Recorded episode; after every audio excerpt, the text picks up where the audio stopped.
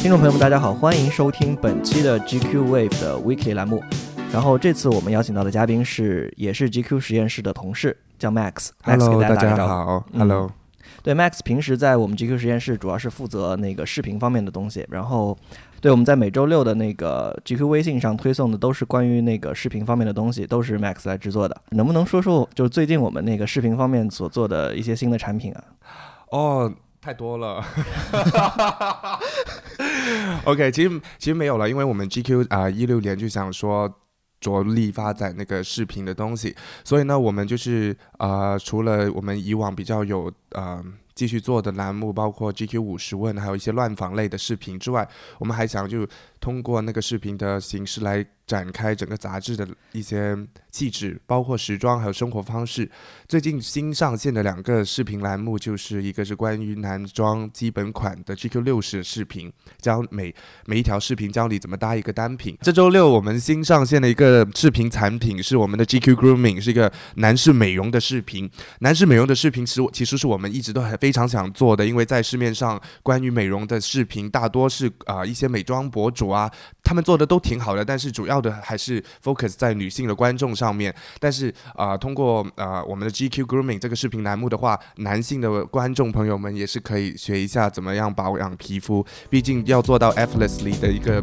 美，也也是需要努力的。呃，然后现在我们就开始过渡到本周将会讨论的十个话题中，嗯然后这十个话题其实都是在我们的 GQ Daily 中出现，并且在我们的那个官方微博 GQ Daily 上也会有出现。第一条新闻是关于莱昂纳多的，本周也是十九号，莱昂纳多飞到北京来宣传他的新片《荒野猎人》，其实也不是新片了，就是去年他因为这部片子获得了奥斯卡。最佳男主角的这部 Finally 片，对对对，终于获得。然后其实发布会整个发布会上槽点都很多，不知道你们有没有看？就是有有有网上有有很多图片，然后首先是，呃，就这个发布会非常的具有中国特色。发布会官方先给他送了一幅字，就是上面写着“天道酬勤 I know ”，。就然后主持人主持人还跟他解释，其实这个叫就是翻译翻译成英文就是 “no pain no gain”。啊，我不知道他当时会怎么想，如果是我的话，我根本就就啊很尴尬。莱昂纳多就是大概就是说 What the hell is doing？就是我我我为什么就是什么 low pain no gain？我就是在就做演戏而已，拿不到就拿不到啊。对啊。然后那个发布会现场还有很多那种小麦，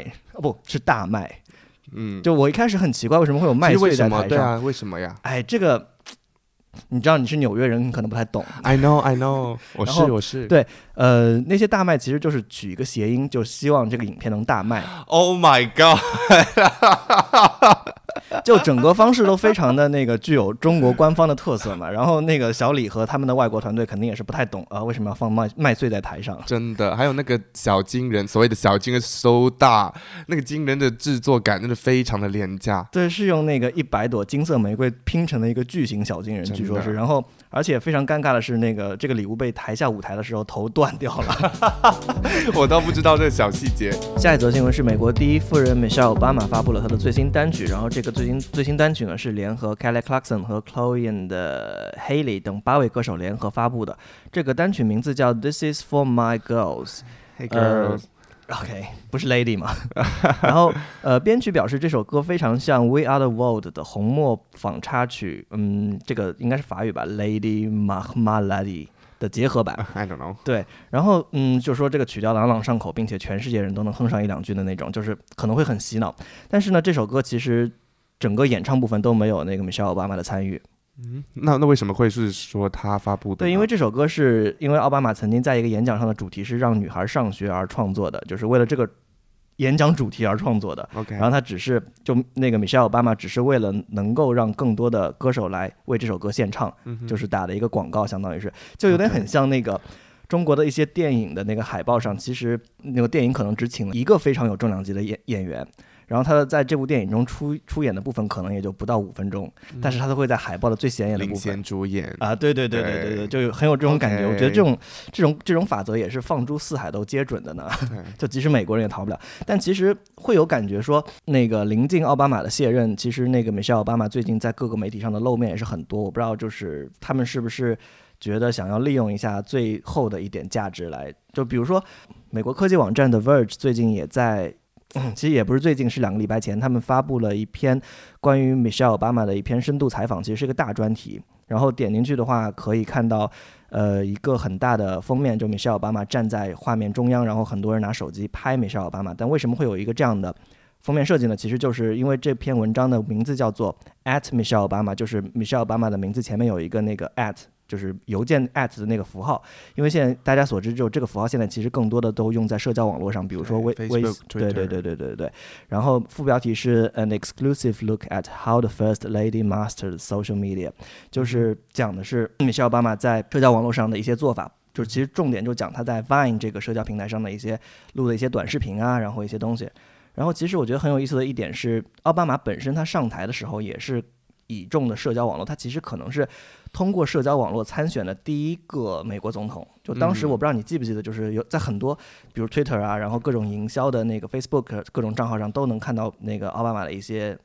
就我觉得他是完全就是依靠了那个社交媒体才会这么成功的就走，就是的确是的，奥巴马夫妇的的确是在那个美国大选史上第一个采用社交媒体，当然也是可能时少时势造英雄了，而且奥巴马夫妇在社交网络上有一个非常厉害的一个点就是。Play dumb，就是他们 play dumb，就是他们就是明明就是非常 sophisticated 的两两夫两夫妇，然后他们的儿女什么的都非常的 well educated。但是所有 play dumb 是指什么？就是 play dumb 就是啊假装很蠢啊，就就假装蠢萌蠢萌的，然后呢明明就是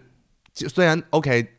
比喻可能有点问题，就比如说纸牌屋，你也看到总统肯定不会不可能这么蠢的。对，这你能当上总统，你肯定会有很很多很手段什么的。但是他们就是要假装，就是 OK，你们这一届这两届的总统就是非常的可爱，就是有趣，就是一个 nice dad，就很像那个 Modern Family 里面的那个爸爸一样。嗯。都每一次露出就是刻意营造这种，就是我不好笑，但是 I'm trying to make you 啊啊啊！对，就是非常的有趣的一个呃现象，就是美国总统 play them，然后下一届的。现在的美国大学也是非常有趣，我觉得。对，就是希拉里，嗯，他的选举也是，他也想要就是通过那个社交网络来去啊赢取那些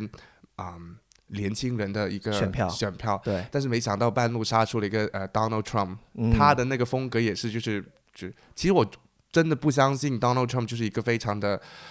怎么说呢？无知傲慢的人，我不相信他完完全全就是那样子的。但他就是为了选票会。我觉得可能就是一个公关的行为，或者说一个宣传的一个策略吧。就是，嗯，走 edge 的路线，然后让那些年轻的人，说真的，美国年轻人就是什么新鲜什么就去了。下则新闻是关于英国杂志的 Economist，它将出版一款新的杂志，叫做一八四三。然后，经济学人集团上周推出了这个新的杂志《一八四三》，主编由 The Economist 的前编辑 Emma Duncan 担任。他在比较两本杂志的异同时，他表示说，《The Economist》更加的简明严肃，着眼全球，是一本探索现代生活的指南书；而《一八四三》更加偏重一些关于人物啊、特稿啊、设计、美食和旅行。也就是说，《Economist》这个杂志将会推出一个新的杂志，是完全关于生活方式的。其实，在零两千零七年的时候，《经济学家》杂志集团就已经。推出过这本杂志，但是当时是以一个季刊的方式发售的。然后直到今年的，也就是一六年的三月份，这个出版集团打算重新把这个杂志 relaunch 一下。这次开始就变成一个双月刊。其实我有个问题啊，就是为什么这个杂志叫一八四三？你有了解过吗？其实呃，一八四三是 The Economist 这个杂志的那个创刊年份。一八四三年九月份，这个杂志在伦敦创刊。这本杂志其实对于现在的出版业是有一个就是指导性意义的，就是的确，它它通过它比较好的内容，那些比较深度的文章，并且观点非常明确。其实《Economist》它的它的报道的主要重点不在于事实，而在于观点。然后它的观点非常的具有价值，才会让这么多人经过这么长时间一直在买这本杂志，并且它的广告其实本来不就不是很多，然后杂志本身卖的很贵，它可能还是一本就是靠贩卖。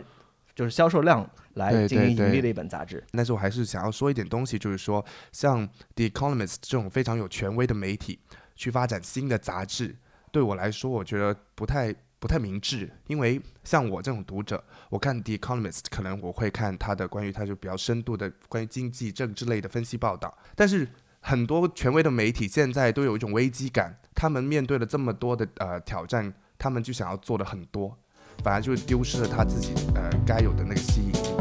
好，下一则新闻来自于国内，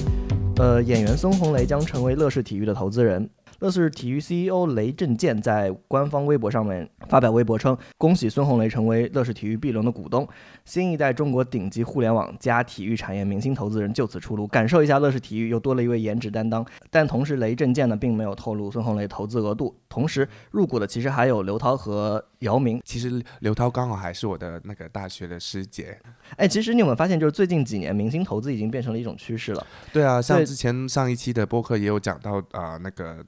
周杰伦跟公司的东西，对对，对然后其实明星越多的露出，已经不再仅仅 for entertainment，很多时候也是在公司人的身份出现。对，其实我们先排一下，从二零一四年十二月开始，那个赵薇和她的丈夫就成为了阿里影业的第二大股东。当时也风头上有很多那种新闻，就是赵薇跟着马云炒股赚了多少多少钱，多少多少亿，是吗？是对，然后诶，黄晓明当时二零零八年的时候，也以三元每股购入了华谊兄弟的原始股一百八十万股。然后之后，去年十六月十七日，就是黄晓明的老婆 Angelababy 也成立了那个投资基金 AB Capital。去年的七月十五日，佟大为也发布微博表示自己已经成为了，就是他在演演完《中国合伙人》之后，就表示自己成为了真正的合伙人，和徐小平一起投资了一款智能牙刷。Oh my god！新闻太好笑。对，然后就是。呃，更近的新闻其实是在本，也是在本周，任泉任泉发布了一个长微博，说他即将息影，然后那个长微博的标题也起得很鸡汤了，说那个专注是一件美丽的事情。就文中他说他自己感叹自己老了，然后呢，那个可能再演不动戏了。其实他最近好几年也都没有演戏了吧？对，就自从他可能好像是。零八年的时候开了一家火锅店之后，就一直都没有再看到他。就忙于商业。呃，是的，是的。然后就是任泉表示说，他会彻底退出娱娱乐圈，并且专注于投资。他与李冰冰、黄晓明、黄渤、章子怡等人组建的 Star VC，是他征战商界的第一个起点。说白了就是出名之后，就是大家都纷纷去赚钱了。对，我觉得这个其实符合逻辑的，名利场，名利场嘛，就是有了名就想要利，有了利想要名。下一则本周非常重要的新闻就是淘宝出了一个页面，要给你算总账。新闻是这样的：三月二十一日下午十四时五十八分三十七秒，哇，这个这个时间真的非常的精确。阿里巴巴集团在二零一六财年的电商交易额突破了三万亿元人民币，这就意味着阿里巴巴在这个财年内，就是这个财年是从二零一五年四月一日算起到二零一六年三月三十一日结束，也就是几天之后，有望超越沃尔玛，成为全球最大的零售平台。然后，为了纪念阿里巴巴这个三万亿的电商交易额这个历史记录呢，淘宝在它的 APP 中发布了一个小页面，叫做“三万亿感谢有你”。然后它是一个账单，你打开淘宝的 APP，进入通知消息之后，就能找到这条推送。现在这条推送还在这个淘宝 APP 的那个通知消息的最上端。然后点进去之后，你可以看到它会在第一个欢迎页上面写到：“知道吗？这一刻你正在创造历史。”紧接着就开始就开始厘清你的淘宝账号了。它会把你从哪一年哪一日开始成为淘宝的第几名用户，然后呢又开始。记录你的第一单在淘宝上的购物购物清单，然后会向你列列清楚你在多少个商家买过东西，然后最最触目惊心的其实是在这这么多年以来你在淘宝上一共花了多少钱。然后我大概在微博上搜了一下，就是大家都会晒，其实也没有很多人晒这个清单，但是就一部分人晒这个清单之后，发现其实只要你在这个淘宝上大概十三年以来花十万块钱左右，你就能成为。全国前百分之二的那个淘宝用户了。嗯，其实淘宝这个做法，我不知道，就感觉有点，嗯，就是他赚了你的钱，还要向你炫耀，哇，你花了好多钱，真的。就很多人看了之后，真的是触目惊心。我觉得还是回到那个吧，就是很多人、很多平台跟企业，就是做大了之后，就想要做的更多，但这个是正常的事情。嗯，像比如我觉得哈，比如像淘宝这种电商的企业。最好还是成为一个服务型的东西吧，因为没有气质是最好的气质，对于他们来说。这么认为？比如说像我，如果我不喜欢这个三亿、三万亿，感谢有你，like I don't care，然后就是我就可能就会对淘宝这个公司就是减低那个喜爱的程度。哦，我明白。我觉得你就是一个服务的东西，你就是没有气质是你最好的气质。有些时候我是这么觉得了，包括像店。运营商就是手机，凡是平台类的东西，他们最好不要做这么多宣传。对，就是比如说像运运营商手机，但这个比比喻可能有点不恰当，但是大概的意思大家应该懂。就是比如说像联通、呃移动这样子的东西，它的宣传不是没有，也是有的，但是它不会那么的张扬。嗯。但因为他知道他提供呃客户对他的那个呃忠诚度最最大的还是来源于他的服务，还有他的信号。我觉得呃。再厉害的代言人，再好看的呃，I don't know 宣传视频，也不会对他们有。如果你的信号不好的话，也不会对你的客户有任何的好处，是吧？好，我们关心完国内的消息之后，我们将把目光转移到我们的邻国日本。这则消息是关于日本，就是将在四年之后举行的东京奥运会。然后这次呢，主管场又出现了一个闹剧，就是东京奥运会的主赛场居然忘记造火炬台了，就是，对吧？奥运会开幕式上最重要的一个环节就是点燃火炬，但是他们在回过神来的时候，突然发现，哎，这个主会场居然没有放火炬台的地方。然后这则闹这则闹剧其实要追溯到去年十二月份。东京奥运会现在的主管场是在去年十二月份确定的设计方案。当时我们在 GQ Daily 里面其实也做了一个这样的新闻。主管场的设计者其实是由一位叫做扎哈的著名设计师设计的。然后十二月份的时候，日本官方突然宣布说，我们不想用你的设计了，我们想用自己国内的设计师魏延武的设计。然后主要原因就是因为他们觉得扎哈的这个设计。太贵了，魏延武设计的版本的造价只有扎哈设计版本的一半，也就是大概一千五百亿日元。我对这个实在没有概念，并且他们在违反这个条约，就是把扎哈踢出这个设计方案设计团队之后，还必须给扎哈付很多的违约金。其实我觉得这个根本就是一个理由了，欲加之罪，何患无辞。然后接下来经过严格的筛选之后，他们确定了魏延武的设计，这个设计叫做木与绿的体育场馆。这个版本基本上就全部是木头。嗯，因为因为便宜嘛。说真的，扎哈这个设计师，其实说说实在是一个。大家应该不会陌生，因为银河 SOHO 跟望京 SOHO 都是他设计的。对对对对对。然后其实我个人是非常喜欢他，我没有记错的话，那个广州大剧院那个河边的石头，这个设计灵感也是他。啊，广州大剧院长什么样？是块石头吗？对，它就珠江边的一块石头，它的设计灵感就是这样子，非常的就是几何图形的概念非常的强，但是又非常的流畅，这是他个人的风格的一个体现。之前呃上一周我去啊，我跟着 GQ 的报道团队一起去了啊。瑞士的巴塞尔表展，我看到他跟呃著名的设计品牌 George Jensen 合作的一款手镯，然后在在那个表展上边，他不光设计建筑，还设计手镯。他非常多的 crossover，他是一个非常有才的女设计师，很呃设计师设设计界可能有些人会称他为女王吧，因为他设计出来的产品大多都是气势非常的恢宏，但是有非常有未来感的东西。嗯，对我觉得实在是一个非常了不起的个人。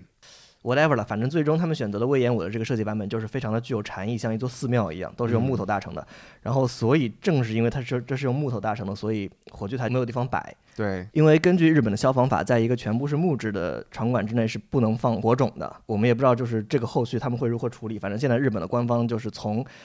奥运团队到他们的政府都在互相甩锅，然后可能之后我们还会再关注一下它的后续进展。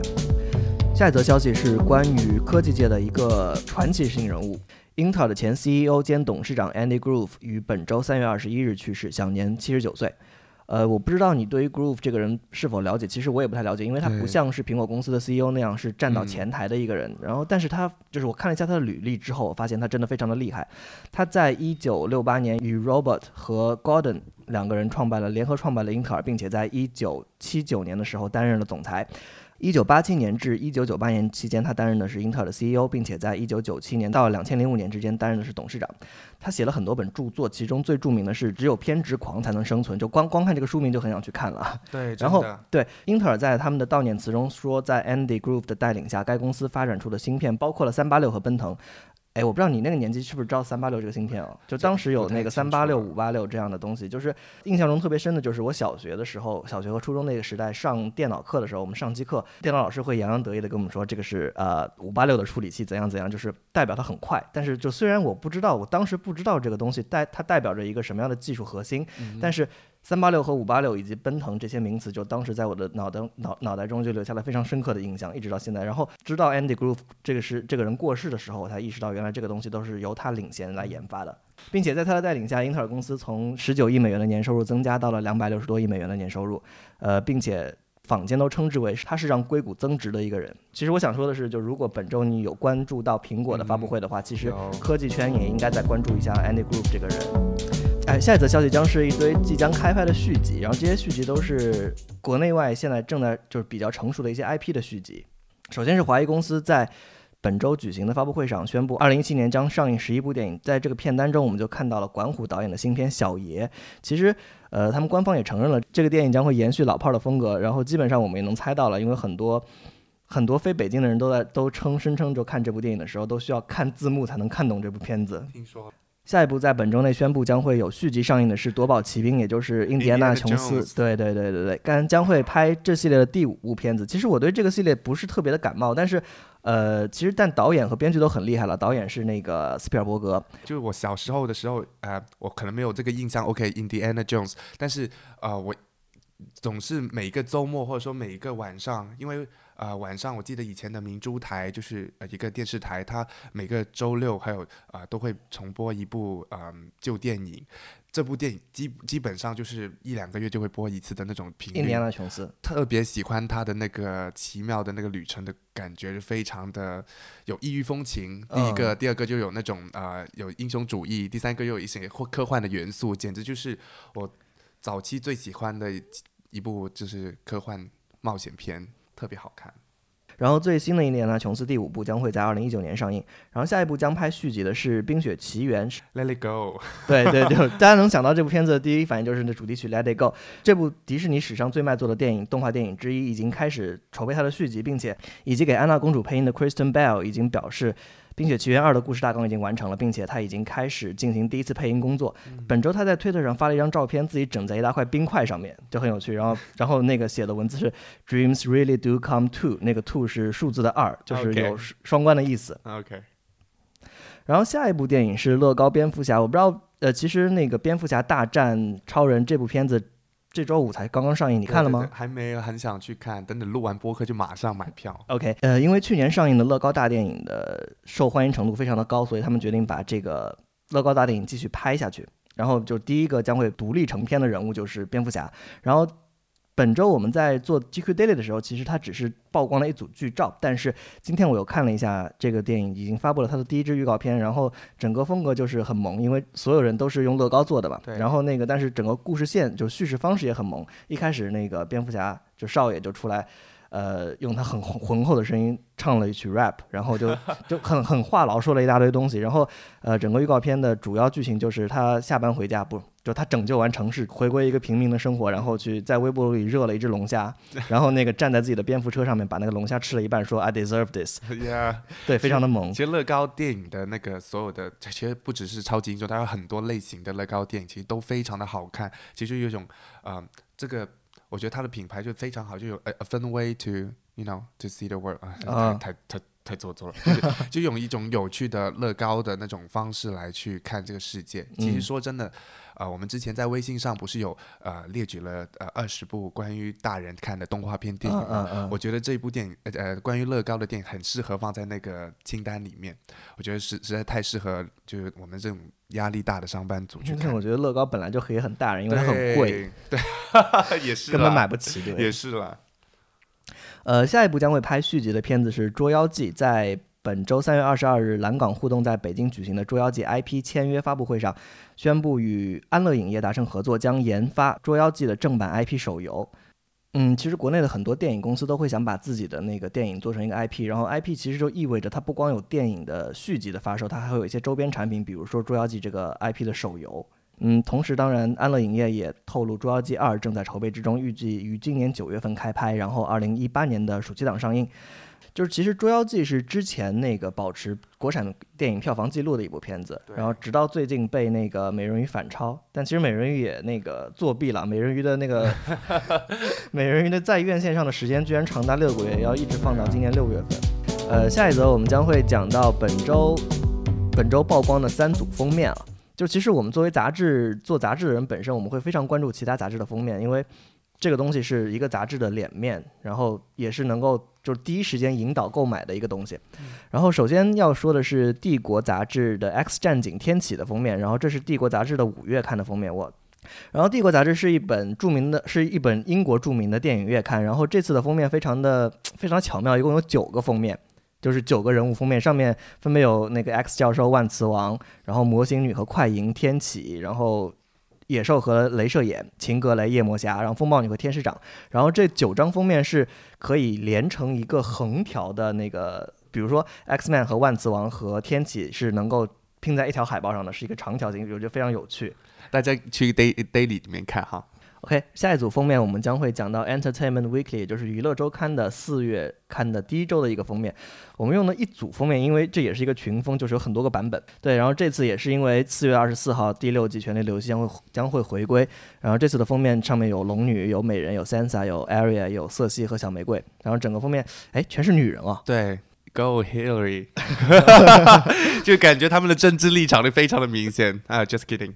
下一个封面是关于 Kendall Jenner 的，他最近登上了美国版 Vogue 四月刊的一个别册的封面，然后整个别册五十二页都是围绕他一个人。就基本上是一个五十二页的一个画册，然后 Kendall Jenner 这个人非常有意思，Max 你可以介绍一下吗？哦，Kendall Jenner 就是一个国际超模啦，但是他除了超模这个身份以外，九五年出生的人哎，对，非常的年轻，非常的美。然后他除了超模这个身份以外，他其实还是呃非常著名的 Kardashian 家族，就金卡戴珊家族的其中一个女儿。然后他们有一个真人秀叫 Keeping Up with the Kardashian，就非常有趣的一个真人秀，就是一堆就是 semi 名人，就是不。半红不透，呃，半红不黑的名人，然后就在那边生活琐事。OK，最后我们来到本周最为重要的一则新闻，就是苹果的发布会。其实说到它的重要性，就是整个社交网络都在传播它的那个苹果发布会，甚至说到每年春每年的春天和秋天苹果发布会的时候，大家都会熬夜在网上等它的消息，然后有很多科技媒体会直播，然后很多的那个微博微博红人，像天才小熊猫这样的，也会次日发布一些关于整个这个发布会的总结。我们的 GQ 杂志的生活方式兼全媒体总监。孙赛赛都会受邀苹果去到他那个发布会现场，然后本周二其实我也陪着他一起，就是熬了一晚上夜，然后把这个发布会的整个流程梳理了一遍，然后发在了当天的那个微信上面。然后其实这次发布的产品并没有那么重要，都是一个四寸版本的那个 iPhone，叫 iPhone SE，然后就就可能说处理器方面有一些提升，然后并且。但整个外观上和 iPhone OS 特别像，几乎就是五的升级版。对，然后有很多人就会在那个网上吐槽说，其实当时他们那个五卖不掉了，有些压仓了，然后就把这个五拿出来重新做一遍，然后再，然后同时发布的是九点七寸的 iPad Pro，很多人就表示说，哦，这个九点七寸这个尺寸其实比十二点九寸更加适合来做一个生产力工具。我觉得可能我也会买，因为平常比如像编辑这种工作，它非常需要 access 到那个网络里面，嗯，但是如果要带着一个电脑，即使是重了，对，即使是 MacBook Air，它也是有点太过不不时尚。如果是我的话，我去作为一种文字工作者，或者说是呃编辑类的工作的话，我觉得这个 MacBook Pro 还是更新的挺挺。挺恰当的，对对对，其实这边我要打一个广告，就是每周日我们发布的 GQ Wave 的专辑中，我们 GQ Wave 的第一条都是我们的 Weekly 嘛，然后下面都会有配一个四那个四格漫画，都是我们的那个视觉编辑梁爽来做的，然后这个四个漫画它就是在那个 iPad Pro 上画，对，看看下面把页面滚下去，你能看得到，对对对，非常有趣，每次都是我们关于编辑部的一些有趣的故事。然后下一个发布的是 iPad Watch，其实也不叫发布了，根本就没有发布新的 iPad Watch 的那个机本身，它只是做了一些降价，降到了两百九十九美元，并且多。发布了几个腕表的款的那个表带，嗯，对。然后那个同时，除了这三个产品之外呢，它还发布了是 iOS 九点三。然后这个里面可能跟我们用户最大的一个相关的东西就是那个 Night Shift 这个夜间模式功能，整个屏幕会调成那个黄昏的颜色，就黄色，日落就变黄，特别有趣。对，其实有研究发现说，人们在就是晚上睡不着的原因，就是因为看。屏幕看太多，就是看蓝蓝，就是蓝色波段的光看太多了，所以它需要就是把光就是更多的波段调到红色波段的光，这样才会让人就是从生理上想入睡。但是其实那个 Night Shift 这个东西，你可能不知道，它本来是一个创业公司做的项目。哦，他买回来了。呃，也不能说买过来，相当于苹果把第三方开发的东西直接用到自己这边，然后杀死了第三方。就是这一点其实是挺。就是非常苹果，对对对对对对对。OK，呃，那以上就是本期 GQ Wave Weekly 的所有内容了，谢感谢收听，我们下周再见，拜拜。感谢收听 GQ Wave，Wave 是 GQ 杂志在播客领域的全新尝试。每周日你可以在 GQ 中国的微信公众账号中收到三条有关声音的推送，